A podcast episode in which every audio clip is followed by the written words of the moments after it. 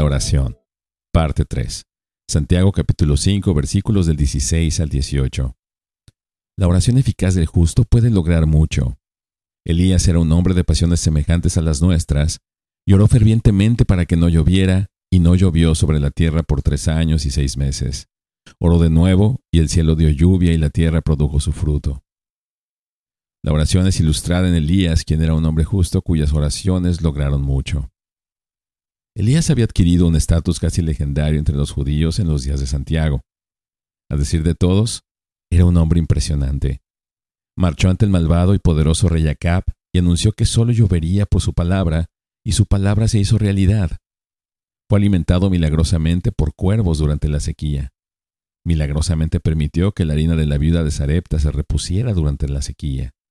Resucitó a su hijo de entre los muertos. Hizo descender fuego del cielo para consumir su sacrificio inundado frente a los cuatrocientos profetas de Baal. Luego ordenó la ejecución de todos ellos. Más tarde ordenó fuego para consumir a dos grupos de soldados enviados para arrestarlo. Partió el río Jordán para cruzarlo. Su acto final fue ser llevado al cielo sin morir en un carro de fuego. Un hombre como Elías podría ser más un obstáculo para nuestra vida de oración que un estímulo, porque podríamos pensar que él está en una liga totalmente diferente a la nuestra.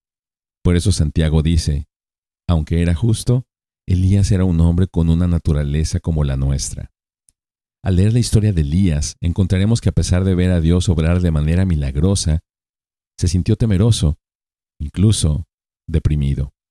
El punto de Santiago es que, si bien Elías fue un gran hombre, después de todo, solo era un hombre. Él no tenía un estatus privilegiado ante Dios. Tuvo sus altibajos, como todos nosotros, pero oró y Dios respondió. El poder de la oración no está en el hombre, sino en Dios. Elías era un hombre que vivió en tiempos impíos, pero sus oraciones afectaron a toda una nación. El rey Acab se casó con la malvada Jezabel, quien estableció el culto a Baal como la religión de la tierra. Ella exterminó a los profetas del Señor, excepto a cien que estaban escondidos. Baal era considerado como el dios que controlaba la lluvia y la fertilidad. La adoración de Baal no solo era idólatra, sino inmoral, con prostitutas en el templo.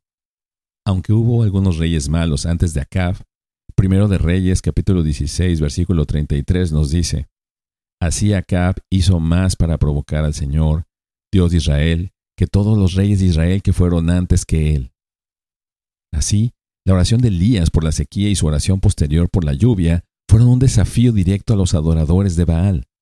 Todos en la nación sintieron los efectos de tres años de sequía. Los empujó a preguntar, ¿por qué Baal no responde sus oraciones? El enfrentamiento de Elías con los profetas de Baal deliberadamente marcaron la pauta. Primero de Reyes, capítulo 18, versículo 21. ¿Hasta cuándo vacilarán entre dos opiniones? Si el Señor es Dios, síganlo. Y si Baal, síganlo a él. Cuando Dios contestó la oración de Elías de hacer descender fuego sobre el sacrificio, el pueblo, al verlo, se postró sobre su rostro y dijeron, El Señor, Él es Dios. El Señor, Él es Dios. Primero de Reyes 18:39. La oración de un hombre justo afectó a toda una nación. Y puede suceder lo mismo hoy. Bendiciones.